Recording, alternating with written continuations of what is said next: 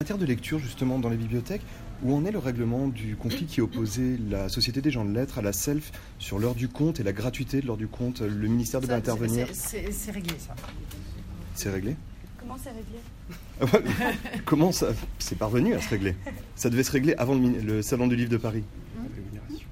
Bah, Il n'y a, y a pas de rémunération pour euh, les, les auteurs euh, qui interviennent. J'essaie de me replacer. euh, il y a- il y a- li- li- L'idée, c'est que.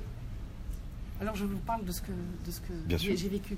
Quand on, on envoie des, des auteurs dans des, des, des bibliothèques on, on appelle des auteurs, elles ont un budget ou pas.